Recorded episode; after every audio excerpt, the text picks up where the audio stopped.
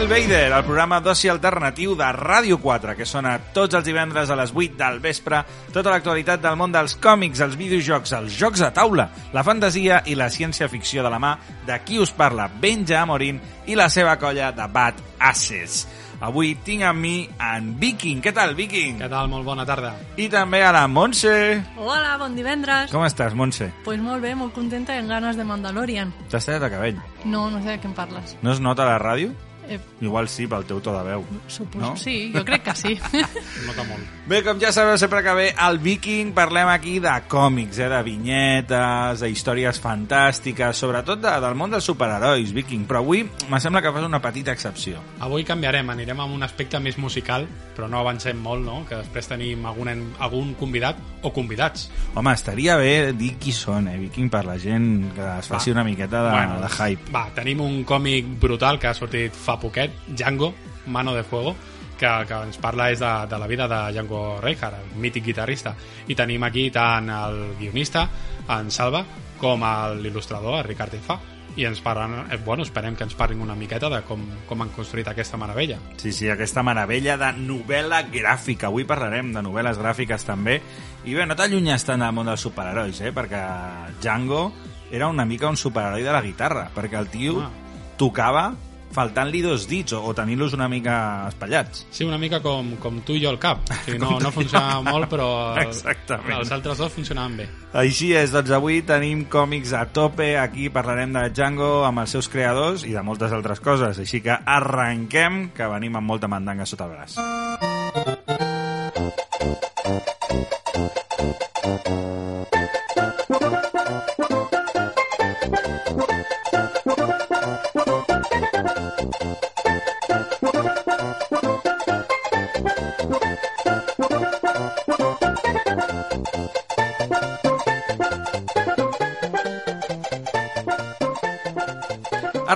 Arrenquem amb notícies, amb una mica d'actualitat. Jo ja sé a quin lloc em vull anar de vacances quan tota aquesta merda de la pandèmia passi. Sabeu on és, Viking, On Montse? No, vols- Me'n vull anar a Osaka. Però això està lluny. Home, sí, està una mica lluny. Però vaya part d'atraccions, eh? Mare meva, quines ganes. Super Mario World, el parc d'atraccions de Super Mario. Ara t'entenc. Obre el 4 de febrer i ja han pogut veure vídeos, imatges, fotografies i no és que vulgui anar de vacances, vull anar a viure allà dins, saps? I quedar-m'hi sempre, permanent. El podríem enviar ja. Jo crec que estaria Vull bé. ser una seta de d'aquell parc d'atraccions. El deixem allà. No és mala idea, eh? Un xampinyó, eh? Bueno, pinta molt guapo, hem vist les imatges, eh, hi ha com zones de Mario Kart allà a tope on vas amb el teu vehicle, hi ha zones que semblen realment que estiguis en el món de Mario, també de Donkey Kong, estan fent una, una zona dedicada al Miku. Jo Però estic fan flipant. barrils o no? El Suposo, de, de la suposo. Nintendo el primer o... Crec que és més cap al, cap al Donkey Kong Country, Ah, bueno, també bé. però bueno, també tira barrils. Estàs plorant, Benja? No, estic molt emocionat, Montse. Ah, vale, vale. Ara, a, abans, el de la pandèmia em fotia una mica, saps? Però ara ja estic en plan berserker, necessito que això acabi, saps? Que això acabi per anar-me'n a Osaka, al Super Mario World. bueno, una altra notícia, eh, Viking, fot-li tu. Doncs tenim un canvi de personatge important a Marvel. Això ja va passar fa temps i va crear un enrenou quan Thor es va anunciar que no seria Thor, sinó que passaria a ser Tora. En aquest cas, el que canviarà de, de gènere serà Daredevil, Mm. que han anunciat que serà una dona. No anunciarem molt més, però ja ha sortit alguna imatge de que en Estats Units sortirà d'aquí poquet, aquí a Espanya trigarà una miqueta més, però bueno, hi haurà un canvi, ja veureu per què, però Daredevil deixarà durant una època de ser un home. A veure, l'època de Daredevil que estem visquent ara eh, als còmics és molt xula i molt bona. Així que bé, donem-li un vot de confiança a aquest canvi de gènere, tot i que jo personalment no sóc molt partidari d'això. M'agrada més que creïn personatges femenins forts de zero, Mhm. que no pas adaptar-los. Tot i que he de dir que m'he trobat amb sorpreses molt interessants, perquè jo sé que Tora a tu et va, A mi agradar molt aquella va agradar molt. Spider-Gwen, a mi m'agrada molt també. Spider-Gwen a tu t'agrada molt i jo, per exemple, sóc molt fan d'Iron Heart, que és la, la nena que fa d'Iron Man actualment, Riri Williams. És a dir, que tot i que conceptualment és una mica xungo, que sempre hagin de ser dones que es transformen a partir d'un superheroi masculí, eh, a vegades normalment fan coses xules, vull dir, normalment hi ha una, una història de pes darrere, així que donem un pot de confiança a aquesta Daredevil femenina. I parlant de canvis de gèneres, jo acabo amb una notícia eh, sorprenent, però també molt xula, ja que Ellen Page, a partir de ja, ja no és Ellen Page, és Elliot Page. L'actriu, que ara és un actor, ha canviat de gènere i bé, l'han pogut veure interpretant molts dels nostres personatges femení, eh, favorits, com per exemple Pícara o Vania a Umbrella Academy, cosa que em porta a tenir dubtes sobre com serà això a partir d'ara. És a dir, si... Han confirmat que continua, eh? A Acadèmia, o sigui, a Umbrella Academy, o sigui que Clar, jo, jo, crec no sé que no si afectarà. pa- farà de personatge femení, independentment de, del gènere al que pertany ara. És, act és actor, no? És a dir, que al final... Així que aquí acaben les notícies d'avui, però anem a parlar de la mandanga, de tot allò que ens ha arribat a l'Hotel Vader últimament i del que en parlarem properament. Som-hi! Entré en una discoteca, soy tímido y me asusté. Vivita que con 15 años y los chavales también hablaban de cosas raras, de lo cual no me enteré. Les diré lo que decía, les diré lo que decía, por si saben lo que es. Quédame la mandanga y déjame de té. Dame chocolate que me ponga bien. Dame de la negra que hace buen olor. La María vaya colocón. Com cada setmana, el Fari ens porta a la mandanga tot allò que ha arribat a l'Hotel Vader i que tenim ganes de compartir amb vosaltres. Estem ara en un bon moment de sèries, doncs on estem veient diverses i molt bones totes elles, com sempre, Mandalorian. Recordeu, quan acabeu d'escoltar l'Hotel Vader, us poseu una pizza i el Mandalorian i sereu els éssers vius més feliços de la humanitat. Queda poc perquè acabi, eh? La sèrie ja no queden tants capítols. També hem començat 30 monedes, que és la nova sèrie d'Àlex de la Iglesia. De fet, diria que és la única sèrie que ha fet mai com a director i hem vist un capítol, un capítol que sembla una peli, perquè era una hora i vint de que, que capítol. constant és, o sigui, és brutal, no para. O sigui, A mi em va a flipar, tope. em va flipar. Realment, No hi ha paja en cap lloc, eh? O sigui, moltíssimes ganes de seguir veient-la, una sèrie de HBO amb una qualitat eh, tècnica que no té res a envejar a qualsevol altra sèrie de, de la plataforma i super Àlex de la Iglesia. De fet, ell diu que està basada en partides de rol de Tulu, que ell mateix ha arbitrat. És a dir, que té molt de rotllo, com podeu ja imaginar, es tracta d'una sèrie que combina el terror, amb l'humor, amb coses d'Espanya profunda, perquè al final tot passa a Pedraza, que és un poble de la província de Segovia, o sea, Deep Spain, però a tope, i amb una quantitat d'actors coneguts, famosos del nostre país, gran, on es veien fent papers una mica que potser els treuen de la seva zona de confort. Sí, però brutal, a mi m'han deixat flipant, perquè jo sempre tinc aquesta imatge, no?, d'alguns actors de dir, uf, és que se'n fan eh?" passat, sí, però, ostres, la Carmen Machi, per exemple, que a mi no m'agrada mai, eh, és que em sembla que l'han tret d'un personatge típic que fa sempre com sí. basta, tal, a aquest paper que té ara, que és...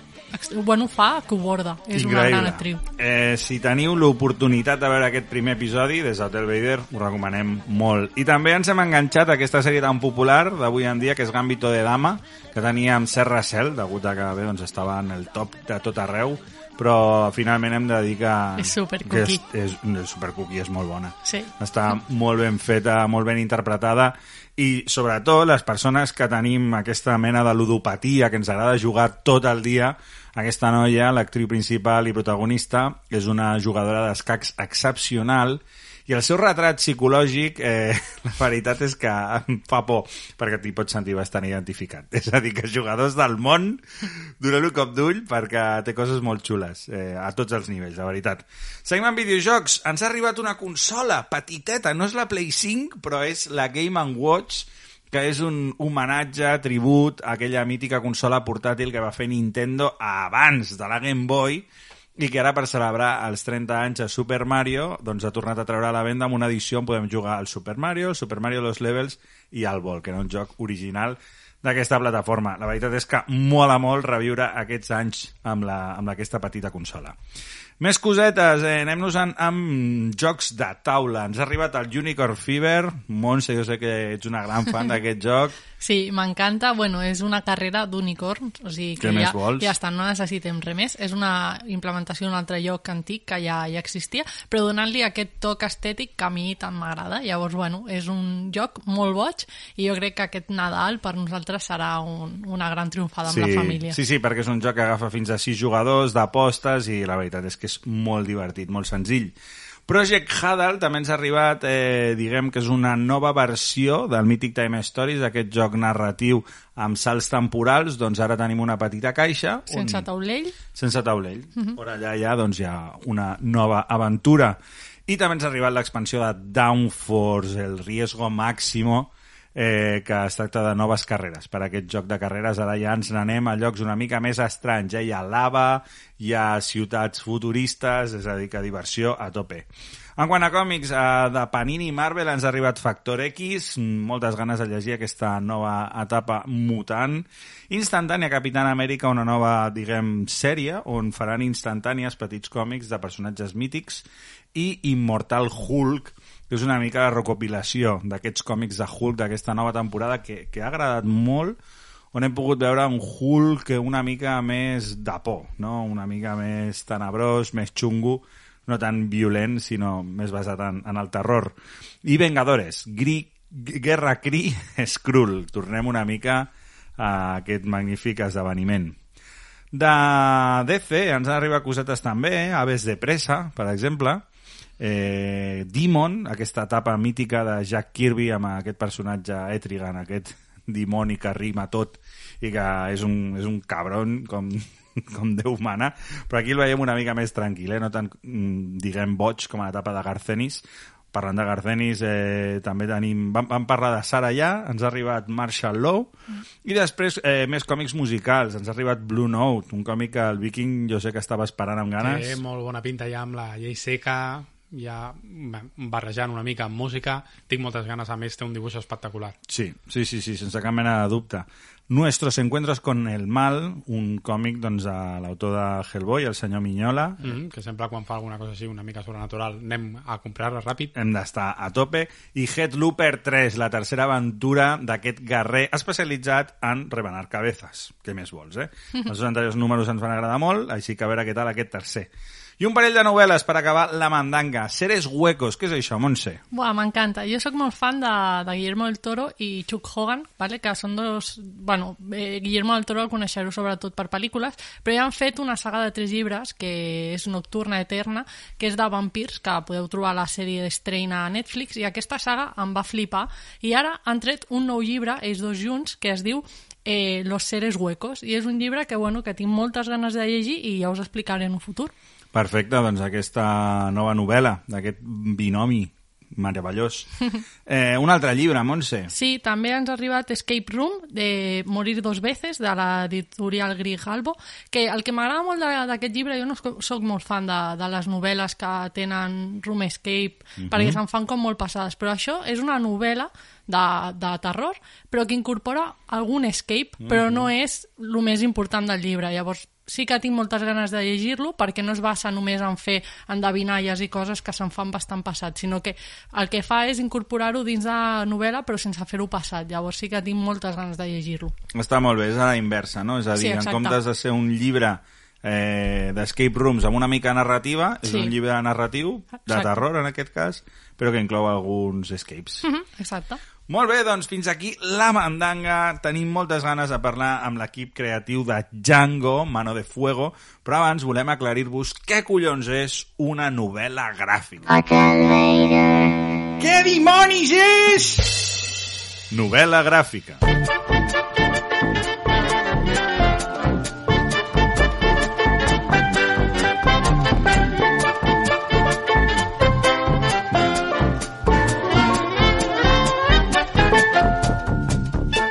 Complicat, eh? M'ho poses complicat aquest que dimonis perquè és un terme que a tota la comunitat del còmic eh, li Sí, costa posar-se d'acord. sempre, sempre. Què és còmic, què és novel·la gràfica, és TVO...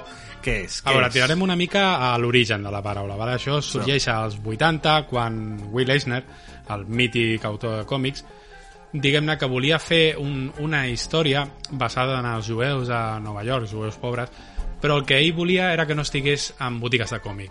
Ah? O sigui, el que volia és no arribar a aquest públic, sinó a un públic més majoritari, diguem-ne, anar a llibreries. Llavors el que intenta és vendre això a diferents editorials de llibres, però clar, els editorials de llibres en aquell moment no distribuïen còmics. Mm. Llavors ella agafa i diu, bueno, és que això és una novel·la gràfica.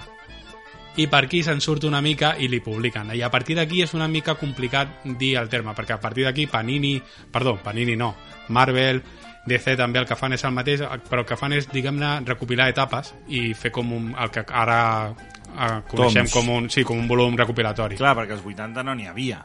Clar, Eh, però- Tot era la grapa. realment no és això. Un, una novel·la gràfica, diguem-ne, que és una obra que està escrita per un autor, és, diguem-ne, que el còmic i novel·la gràfica és com la diferència entre pel·li i sèrie. Uh -huh. Diguem-ne que és una, una novel·la gràfica és una obra que comença i acaba. Vale. I normalment el, el significat o tracta temes més profuns que no pas un còmic. Vale. Un còmic té com una continuïtat, per això parlem que és més com una sèrie, vale? tu llegeixes una grapa, després una altra, una altra, però una novel·la gràfica, en teoria, ha de ser una cosa que comenci i acabi. I que no tingui més números. En teoria no, tot i que hi ha grans novel·les gràfiques, com pot ser Watchmen, que en el seu moment va sortir per números. Clar. Van sortir en grapes, tot i que ara eh, es coneix com a novel·la gràfica. I, de fet, Alan Moore no està d'acord amb el concepte de novel·les gràfiques perquè a vegades, parles, a vegades la gent parla de que ha de ser, un, ha de ser un, amb unes determinades pàgines, o sigui, d'un volum gran. Però tenim novel·les gràfiques, com, com per exemple La broma assassina, que és una novel·la gràfica clàssica però que té 60 pàgines. Per això a vegades no, tant, no és tant l'extensió sinó el contingut, diguem-ne. O sigui, és un contingut més seriós, més adult, però que comença i acaba. Jo crec que potser podríem parlar aquí, però el que no trobo bé és que a vegades parlen com a còmic i novel·la gràfica diferent. Mm. O sigui, jo veig que la novel·la gràfica és un tipus de còmic, diguem-ne. Clar. Sí, sí, sen, sens dubte. Eh, ja veig que el terme no està lliure de disputa, eh? Complicat. Però bé, jo crec que ens ha quedat una mica més clar que seria una novel·la gràfica i de fet el que anem a parlar avui podria entrar perfectament en aquesta definició I tant. perquè es tracta de la història de Django, sobretot la seva infantesa, una història que comença i acaba, amb més profunditat que un còmic de forma habitual i creat per un equip creatiu de luxe. Així que anem a donar la benvinguda a en Salva i en Ricard, que ens parlaran d'aquesta magnífica novel·la, Django Mano de Fuego, Hotel Vader.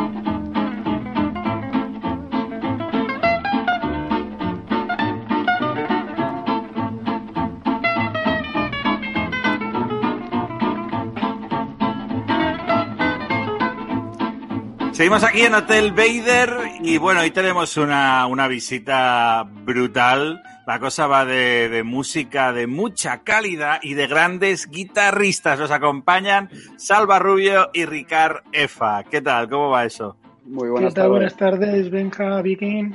Bueno, bienvenidos a, a nuestro Hotel Vader. Viking lo tenemos preparado, bien peinado para afrontar eh, esta entrevista maravillosa que hacía tiempo ya que queríamos llevar a cabo con, con Salva y Ricard debido a un cómic que, que yo sé que a ti, Viking, Django, Mano de Fuego, desde el primer momento te llamó la atención un montón. Sí, porque además a mí Django es un guitarrista que lo descubrí tampoco hace tantos años, hace, no sé, siete, seis, siete años, y me fascinó. Y además ahora he descubierto la historia, que había, o sea, la peculiaridad de Django yo no la sabía. Y cuando he leído cómics de, ¿en serio? ¿En serio toca así con lo que tiene? Claro, claro, Sí, yo voy a ser sincero también, ¿eh? a mí me ha pasado igual, o sea, Django Reinhardt, pues claro, magnífico. Bueno, ya veis que por las pelambreras aquí eh, tiramos más hacia, hacia estilos un poco más cañeros, pero aún así no, nos encanta toda la buena música. Pero yo tampoco tenía clara esa, esa particularidad de Django, y de hecho estos días he estado viendo vídeos de internet, lo que se puede recuperar, suyos Mm. tocando, y, y bueno, he querido quemar todas mis guitarras, porque ya, ya para qué. Supongo que a partir de, bueno, de esa y de muchas otras particularidades con este, este emblemático hombre, os inspirasteis para llevar a cabo esta obra, ¿no? Salva, Ricard. Sí, eh, bueno, si quieres empiezo yo, que fue el que le propuse la idea a Ricard y bueno, fue un poco como habéis dicho. Yo le doy a cosas más duras, le doy sobre todo al metal extremo. Eh, saqué un libro en su día y todo sobre el tema, o sea que para qué vamos a empezar por ahí. Y bueno, la verdad es que eh, me pasó un poco lo que a todo el mundo. En un momento dado descubres lo que le pasó a Django, ¿no? Le has escuchado, le has oído, conoces su música simplemente por cultura y un día dices, espera, ¿cómo que hacía eso solo con dos dedos? Y bueno, pues ya me puse a investigar, me puse a leer y encontré un par de biografías uh, que describían bastante eh, toda esa vida, eh, en concreto una de Juan Pedro Aparicio, una biografía maravillosa, que el que se quede con ganas de más después de leer el cómic, porque nosotros trabajamos más que nada la infancia, ahí tienes el libro para seguir. Y bueno, pues eh, cuando eres guionista y encuentras una historia de ese calibre, dices, por favor, por favor, que nadie la haya contado antes, quiero ser yo el, el, el primero, o por lo menos eh, quiero poder publicarla. Y en efecto, eh, hablé con Ricard y bueno, pues eh, le dejo seguir a él. Bueno, me, me, convenció de una manera rápida. A mí también me gusta la guitarra. Eh, yo toco también con dos dedos, pero para hacer las quintas en, con mi grupo de punk. O sea que a mí es que me sobran los dedos, vaya, yo con, con dos me basto también, como Django.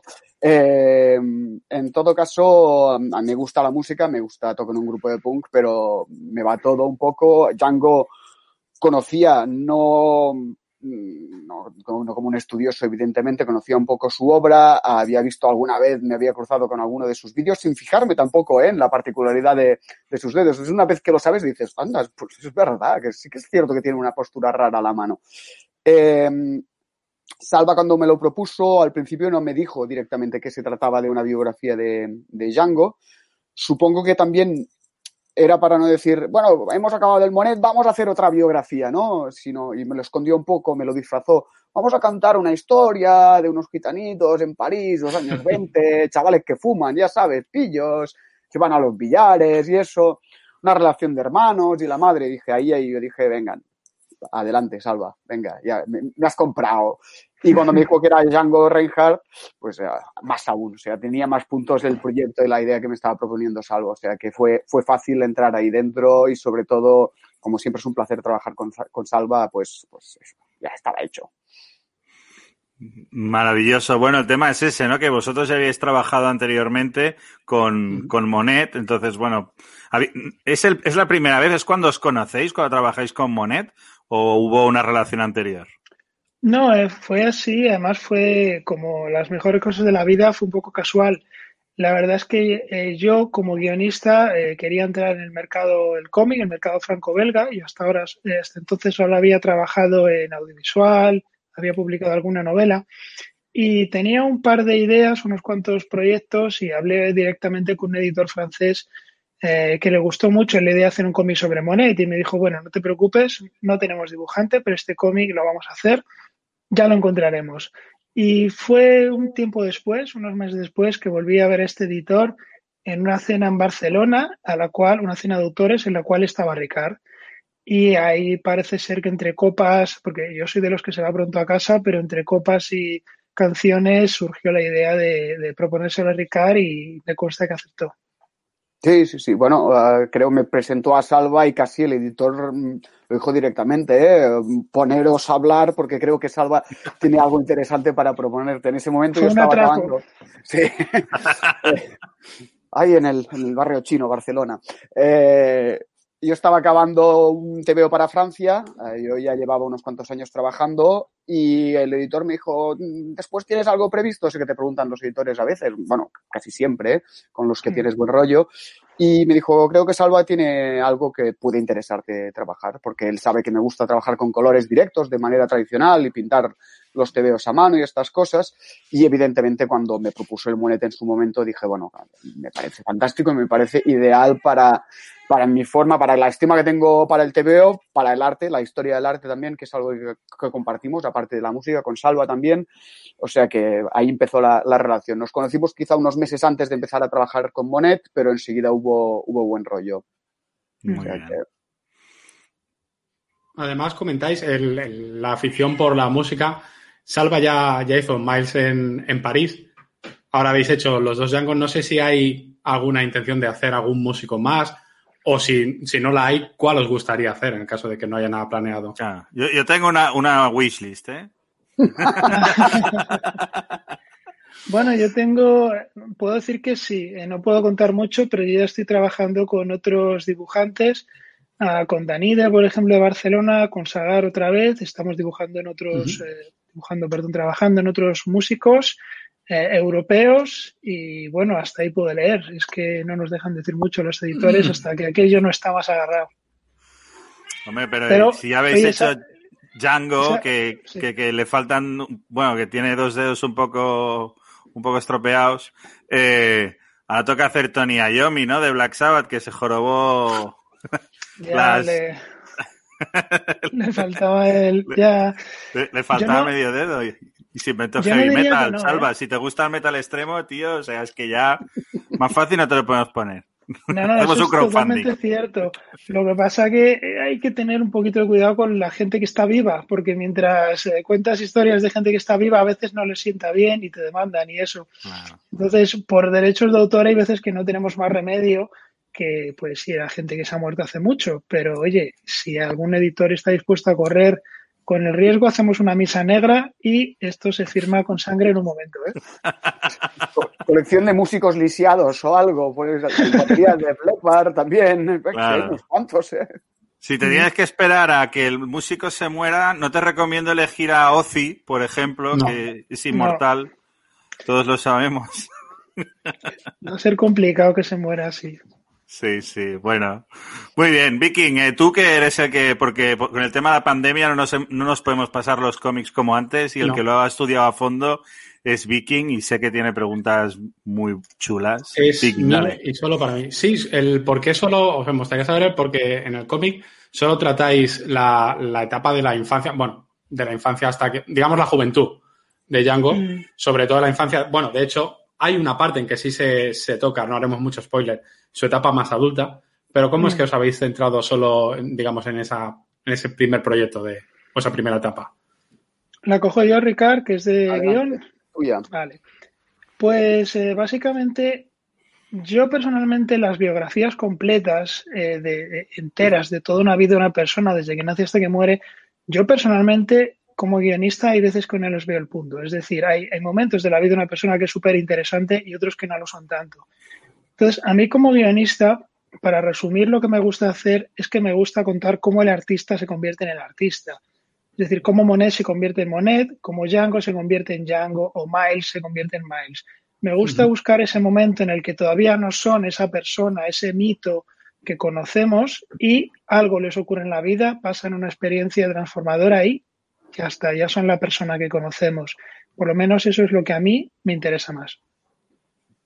Bueno, sirve un, poco también para, para entender mejor el personaje, ¿no? El personaje, la celebridad o el, mito, como dice Salva, ¿no? Saber de dónde viene, de dónde han salido sus, sus referencias, sus, sus influencias, dónde conoció el jazz, o cómo, o por qué, por qué se interesa por la música, etcétera. Yo creo que además en el, en el, en el de Django, su interés también es que no hay mucha información de ese periodo.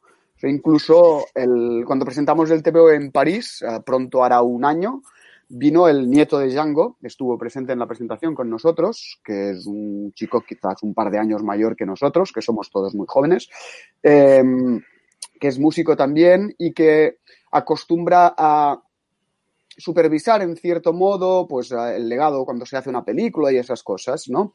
Y cuando nosotros tuvimos acabado el TVO, a nuestra editora se lo mandó, le gustó mucho y uh, se ofreció a, a, pues a, dar material para el, el, dossier que hay al final del libro. Hay fotos de la familia que nunca se, han, se habían publicado, por ejemplo, porque no hay muchas, la verdad, de, de la familia y sobre todo de la infancia de Django.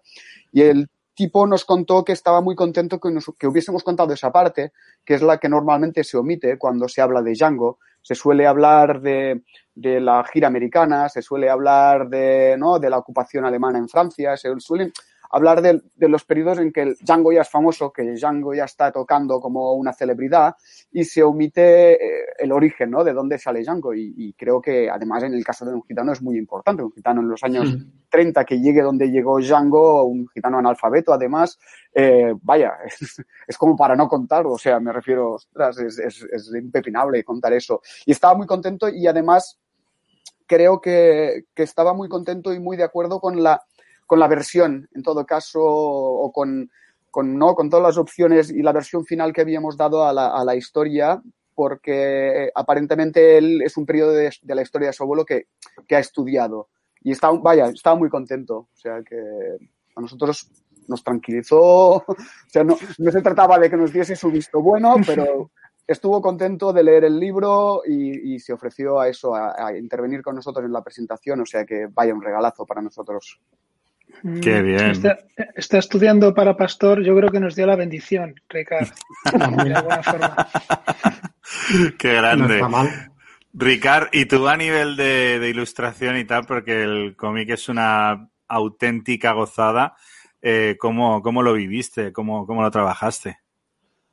Buf, uh, mira, cuando Salva me propuso al principio de todo, hace no sé cuántos años hará, ¿no? porque claro, es que los TVOs, desde que sale la, la primera idea, la primera propuesta en una conversación, hasta que uno empieza a trabajar en el libro, quizá han pasado tres años, dos, tres años tranquilamente. ¿eh? Eh, al principio tenía que ser un TVO de factura mucho más, vamos a llamarla clásica en los estándares de mercado actual, o sea, un dibujo a tinta y un color plano de, de, de, factura digital, sin más, porque consideramos que era un TVO pues, de gran público y eso. Y así se lo propusimos a los editores, así lo aceptó la, la editora porque coincidía con nosotros. Excepto que cuando me tocó empezar a trabajar en el TVO en sí, en las páginas, eh, yo dije, Salva, es que no lo veo para nada.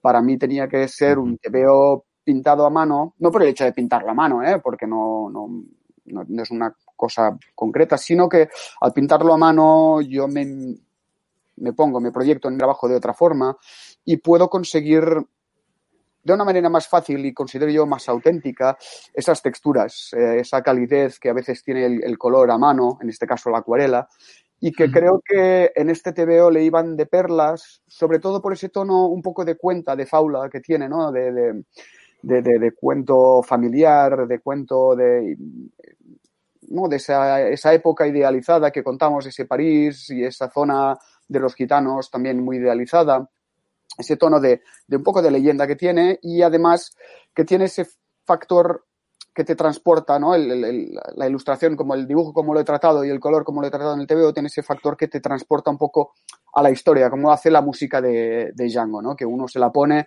y, y, vaya, está ahí, ¿no? O sea, viaja en el tiempo, ¿no? Y casi cierra los ojos y puede estar, puede oler el, el, el humo de tabaco, ¿no? Lo, lo, lo, la agror del vino seco, ¿no? Esos ambientes, pues un poco ayudarse un poco por el, por el dibujo y por el color para conseguir eso, eso también, vaya, o sea que, y lo disfruté mucho, ¿eh? O sea, trabajando a mano tiene sus riesgos y esas cosas, pero el riesgo es diversión también. En, un deporte que uno está sentado en una silla es divertido. No estoy saltando por un puente, o sea que. El resultado final sí. es, es, increíble y, y lo que tú dices, muy cálido cuando, cuando tiene que serlo.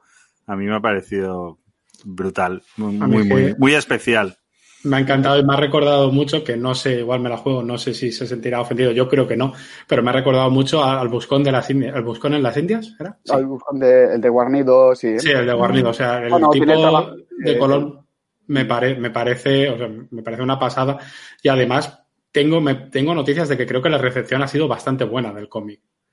¿El de ¿No Django? Sí, sí, el, el, de Django, el de, Django. El de Juanjo. No, no, el vuestro, el vuestro. El de Juanjo creo que también, pero bueno, que, que lo entrevisten a él. O sea. Sí, que, que, venga, que venga un día y nos lo cuente. Es guitarrista claro. también, Juanjo, ¿eh? Ah, pues mira. Claro. Copón. Esto, esto está, primero, está muy fácil. Primero Django y luego Juanjo. Eso vamos a seguir uh, el orden. Yo solamente añadir una cosa que estaba diciendo antes Ricard, solamente creo que es útil para que el público sepa o los oyentes sepan. Yo la primera eh, idea que tengo para hacer esta historia es de 2014. Y el primer dibujo que tengo que me manda Ricard como muestra es de enero de 2017. estas cosas tardan en, en hacerse, Claro, claro. Al, al- por lo menos al nivel de interés y calidad que queremos darle a Ricardo y yo, se tarda en hacer. Mm. Sí, creo que empezamos a hacer algún dibujo. Creo que no había ni salido Monet, creo. Aún no se había publicado Monet en Francia, que ya estábamos trabajando en, las ideas de, de Django, haciendo algún dibujo, algún boceto y buscando, buscando eh, bueno, cómo, cómo afrontar el, el proyecto, ¿eh? porque a veces uno parte de una idea y cuando pues, se sumerge en el material, la documentación, pues aparecen otras ideas, evidentemente. Y en cuanto a lo que decías de la recepción, pues muy buena, ta- tanto en Francia, que ha funcionado, los editores están muy contentos, vaya, teniendo en cuenta que salió justo antes del primer confinamiento y con las librerías cerradas de toda Europa, por no decir de casi de todo el mundo, pues muy contentos por, por las cifras que está teniendo, por la acogida que está teniendo, algún- ese par de premios también que, que ha recibido. Y aquí también, aquí sabemos que, que está, se está preparando ya la segunda edición, o sea que estará dentro de un mes quizá por ahí, quizá en el mercado ya, o sea que hace apenas un mes que salió, se está, está en reimpresión ya, o sea que más contentos no podemos estar. Enorme. Pues bueno, estamos seguros que la gente que nos está escuchando hoy eh, van a tener que esperarse eh, a pasado Reyes para, para conseguir. No, aún se consigue, ¿eh? Primera edición ¿sí? aún es fácil de encontrar. Ah, bueno, bueno, que bueno. nos, mata, nos mata el editor si no. Eh, o sea, el cómic está perfectamente disponible en cualquier sitio, pero como ven que ya los que están en tiendas se van a ir acabando, pues quieren reponer antes de que se acaben. Si no lo decimos así, nos mata. Mejor, mejor. Pues nada, corred a por el vuestro si os lo Ahí queréis Que disfrutar estas fiestas. Y Salva, Ricard, muchísimas gracias por pasaros en el- por el Hotel Vader, por hacer esta maravilla con Django y con todo lo que venga, que seguro que serán cosas brutales. Tenéis las puertas abiertas, os esperamos cuando queráis. Muchas gracias, a vosotros. Queda muy bien. Adiós. Hasta luego. Chao.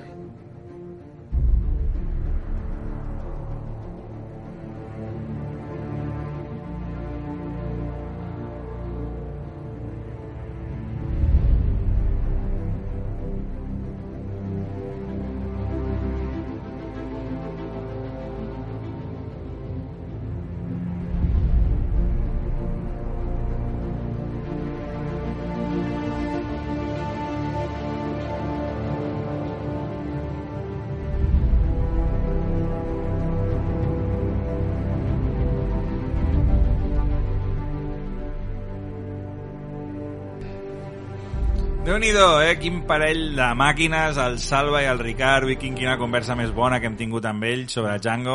Hem tret suc, eh? Ens han explicat Sí, cosetes. sí, sí, sí, bé, moltes ganes de que tornin aquí a l'Hotel Vader i parlar de més obres seves i de que el Salva faci el seu còmic de, de Metal Extreme algun dia, eh? estaria genial.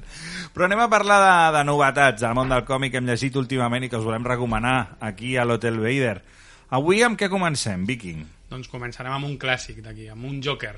Bueno, Però no- Joker és mm, bandera d'Hotel Vader. Aquí és, és una ens diem Hotel Joker de, de poc. Perquè no ens van deixar, si no, seria Hotel Joker. Va, comencem amb Joker Asylum, que tenim aquí un recopilatori de dues minissèries que precisament en Joker Asylum 1 i 2, on, diguem-ne, el Joker, tot i que el nom sembla que seria protagonista, no ho és. Oh, O sigui, el que fa és d'anfitrió. Ell el que fa és presentar eh, històries autoconclusives dels diferents vilans. Val una mica perquè et facis una idea com seria el guardià de la cripta, ostres, i tant. que explicava al principi i al final, doncs Clar. el mateix. El Joker presenta la situació i comença una història. I quan acaba, ell hi fa alguna reflexió moral. Vale? També inclou alguna història seva, òbviament, però no és el gran protagonista. Molt bé, reflexions morals del Joker. Mm, Sí, interessant. Clar, t'explica de, del mal que estan fent, és, és curiosa. Eh? També tro trobem, a part d'aquestes dues històries, trobem números de Batman, però sobretot dedicat a això, als vilans.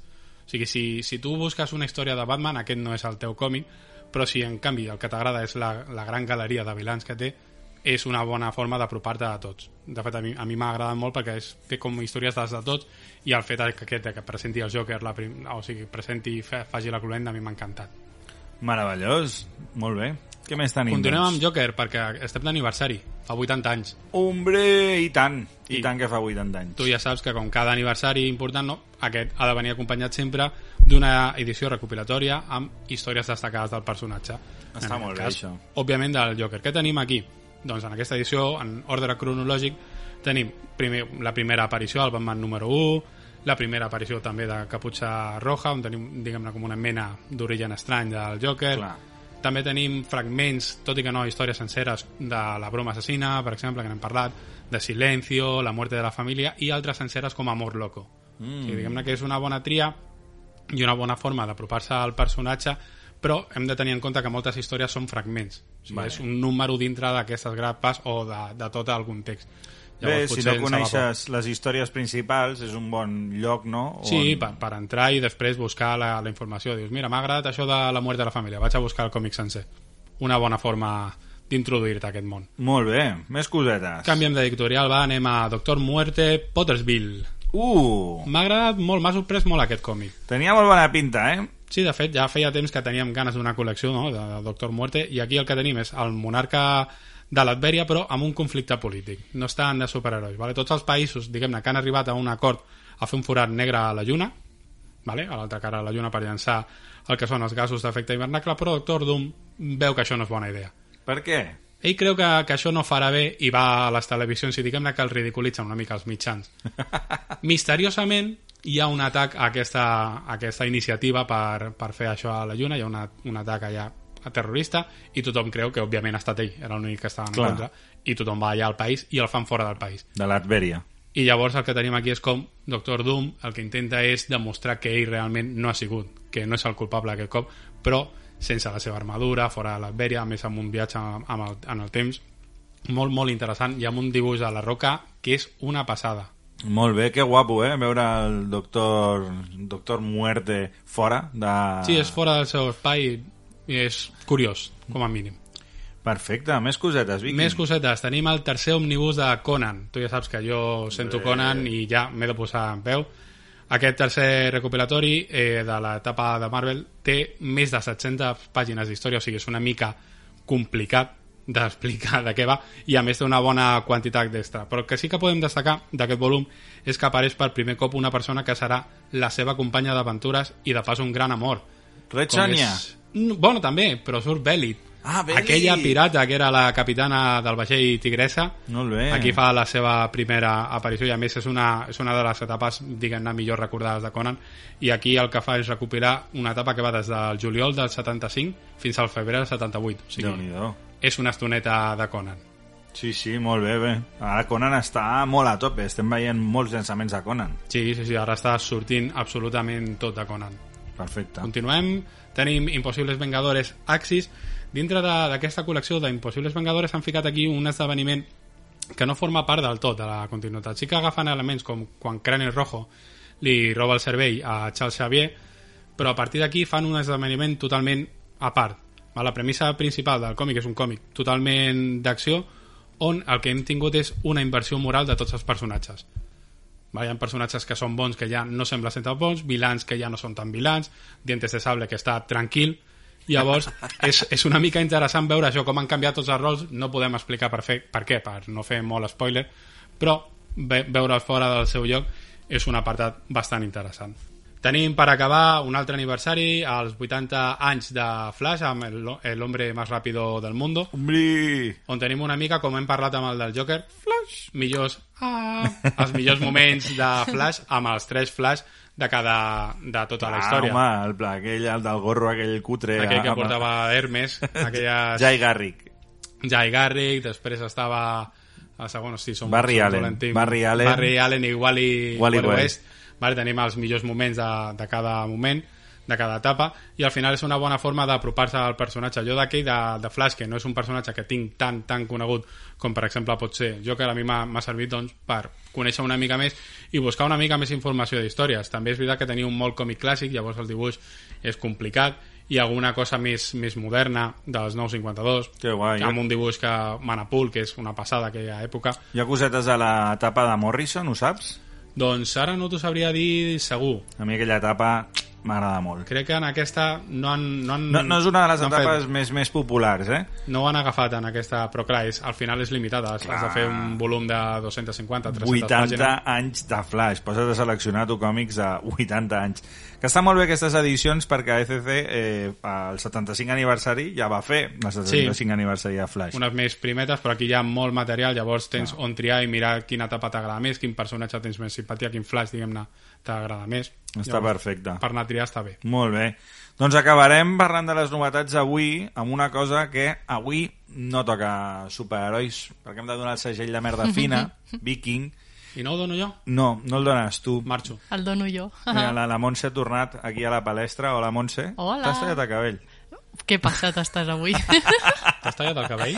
Uf, crec que marxaré avui. Montse, tens un segell de merda fina avui per donar. No has Sí. volgut deixar-li al Viking que el donés a un còmic de superherois. No, ho sento. T'has, diguem, empecinat en que el teu còmic havia de ser aquí al revés. Sí. I aquest còmic que s'emporta el segell de merda fina avui és... Saga, libro 1. Saga!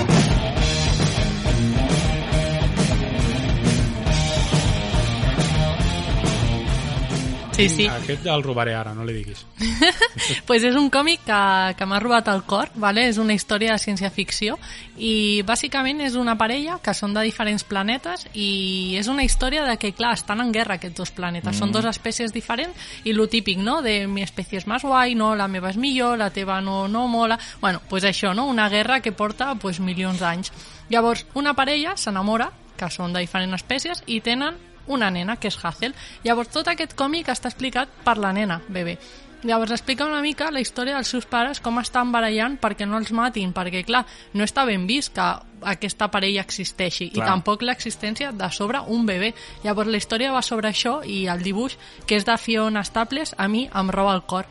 Llavors el recomano 100%, per ara només tenim el llibre 1, que eh, recopila de l'1 al 18 de còmics, i tindrem més, jo és que estic desitjant que surti més. Planeta Còmic ha fet un gran treball amb aquest tomo, perquè també tenim esbozos i tenim coses molt xules dins, o sigui que és una edició especial molt, molt guai. És una edició molt xula, la gent la venia esperant aquesta edició integral de saga perquè fins ara havíem tingut els volums més petits, però clar, aquesta història venia super celebrada. Tenim dibuixos exclusius, tenim una portada nova molt guapa Sí. i qui no havia descobert encara aquesta història és una oportunitat de luxe, perquè és un còmic realment meravellós, perquè combina el que diem, una ciència-ficció però bastant lleugera, no? Perquè Sí, sí. Eh, no, tu, tu vas menjant els planetes, els alienígenes, les diferents races, tal, i al final és una història d'amor, Mm. de guerra, social, és pujada de to, és un còmic per adults, tenim no és per nens. sexe explícit, però també molt dolç, moltes vegades, és a dir, que combina tota una sèrie d'elements que jo trobo que el fan una obra, una obra increïble.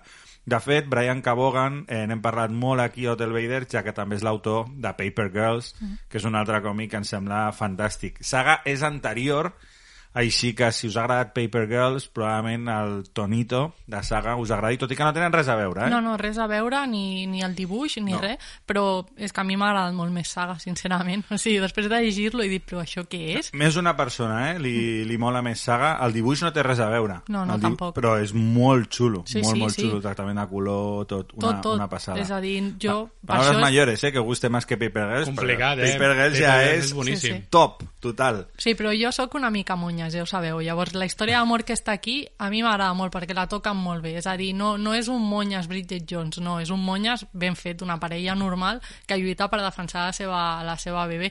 Llavors em sembla molt xulo. Perfecte, Montse. Doncs segell merda fina merescudíssim per aquest primer número de Saga. I amb això anem a acabar l'Hotel Vader, anem a l'agenda, que hem de parlar una miqueta de coses que s'han de fer durant aquest pont, mig pont, pont Covid, Covid pont, Covid bridge.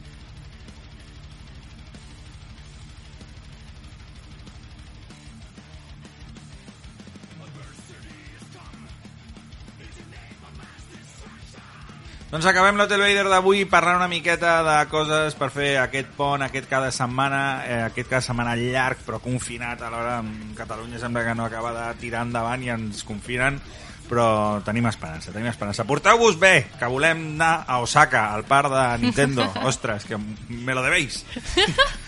Avui, quan acabem aquest Hotel Vader, feu el favor d'enxufar-vos Disney Plus i el nou capítol de Mandalorian. També avui ha sortit una nova mini col·lecció de Magic the Gathering, una caixa que es diu Commander Green, que han reeditat 8 cartes de Magic mítiques, eh, molt, molt xules, amb un nou art, amb una caixa super xula, i podeu triar una edició foil o una edició normal. Nosaltres ja estem a la botiga allà comprant-ne 10 caixes perquè està molt guapa. Diumenge, eh, segon capítol de 30 monedes, feu el favor de donar-li un cop d'ull, i durant tota cada setmana, divendres, dissabte, diumenge, tenim el AM Fest, un festival que resisteix, que es manté actiu i que podrem gaudir-ne al castell de Montjuïc durant els 3 dies. I de fet, diumenge estarem allà veient a Anteros, que és el grup de Víctor, el Niño Rata, i estarem celebrant amb ell doncs, aquesta música en directe. Segurament tindrem una mica de fred, però tot i així estarem allà gaudint el bolasso. Avui ens acomiadem amb un tema especial on ens escoltarem una banda que probablement no conegueu, que s'anomena Karate Laser. A tu et sona Karate Laser? O Karate Laser? No, però sona molt bé el nom. Home, el nom ja és, és nuestro rollo Sí, sí, a total. tope. I si veieu la portada, pues ja és rollo Carpenter Brut. Anem per aquí. És una mica electrònic, una mica mm, pop, combina diverses coses, està molt bé i un dels membres integrants d'aquesta banda és José Viruete d'Asmodé, que doncs, és una persona que ens estimem molt i que tenim moltes ganes de que conegueu també la seva faceta musical. Així que us deixem amb el tema que dona títol a la seva banda, Karate Laser. Escolteu el disc sencer a Spotify i escolteu-nos a nosaltres la setmana que ve aquí a Hotel Vader a Ràdio 4. Montse, gràcies per estar aquí. A vosaltres me'n vaig a veure Mandalorian. Així és. Viking, Bueno, gràcies per convidar-me. bueno, doncs ja saps que ben aviat has de tornar, que necessitem més còmics aquest Tant Nadal, de eh? bo. Molt bé, Benja Morín ha estat una passada compartir amb vosaltres aquest divendres al vespre. Us deixem amb Karate Láser i fins la setmana que ve. Adéu. Adeu. Adéu. Desde nuestra base entramos en fase láser. Karate láser, somos herederos del mundo entero. Láser, láser, karate láser.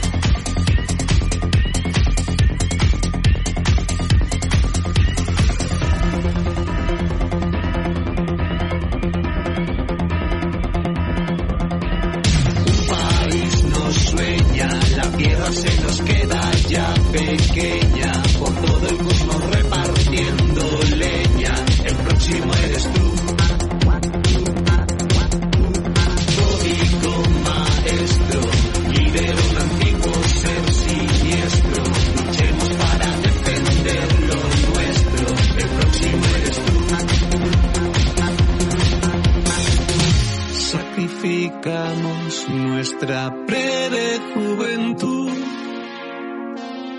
por destruir aquello que no puedes tú. Romper barreras al cruzar de dimensión es nuestra última misión.